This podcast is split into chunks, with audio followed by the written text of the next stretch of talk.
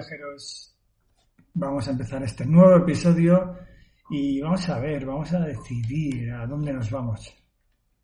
Nos vamos a Australia, al sudeste asiático. ¿Qué lugar se, digamos, se adhiere más a ti, tiene más en común contigo? ¿Qué lugar es para qué tipo de viajero, para cada uno de nosotros, no? Yo creo que tanto Australia como el sudeste asiático tienen su encanto, tienen su momento también, depende de cada persona.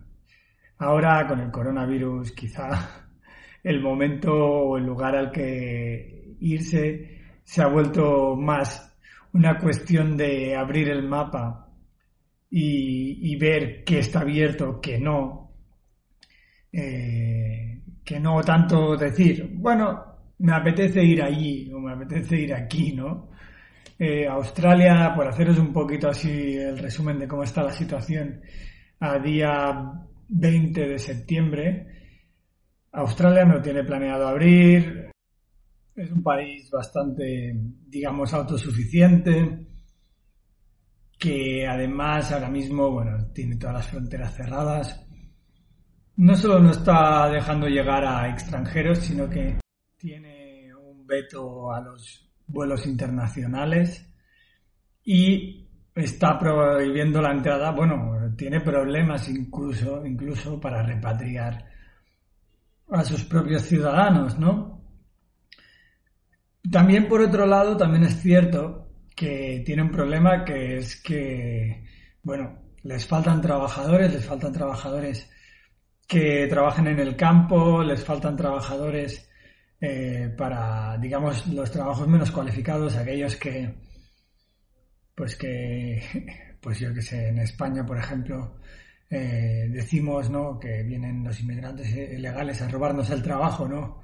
Y luego resulta que hacen el trabajo que nadie quiere hacer.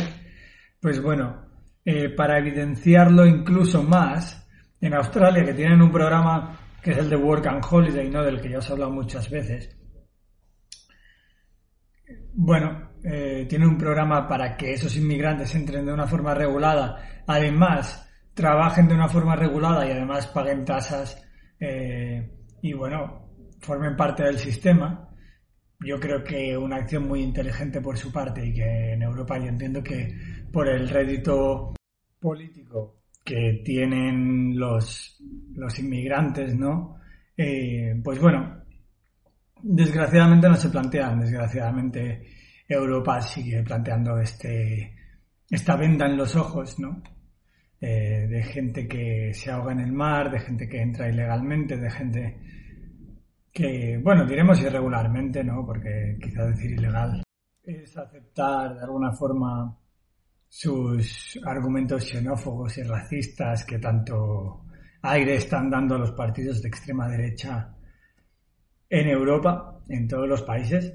Entonces, bueno, pues sí, Europa prefiere ir, seguir con la venda en los ojos y con el con la política de llegadas irregulares que provoca muertes, que provoca gente que desafortunadamente se tiene que jugar la vida para ganarse la vida. Irónico que en este mundo sea ilegal ganarse la vida. Irónico que en este mundo sea ilegal el movimiento, el libre movimiento de las personas, ¿no? De algún modo, cuando te vuelves un viajero, cuando te pones a viajar por el mundo, estás igualmente condenado al mismo destino y de algún modo acabas sorteando lo injusto y lo incongruente y lo eh, xenófobo y racista del sistema,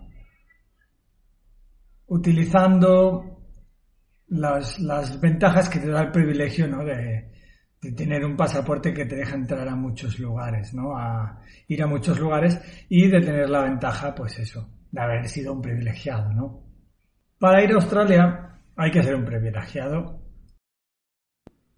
pero, pero también es cierto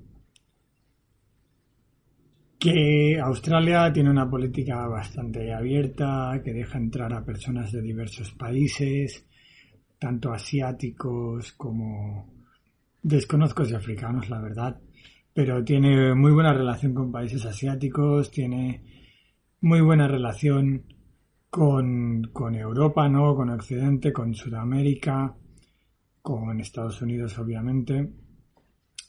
Y bueno, eso también hace que Australia sea un país multicultural, un país que sea que está muy abierto. Hice un podcast, de hecho un exclusivo para socios, sobre la inmigración eh, en Australia.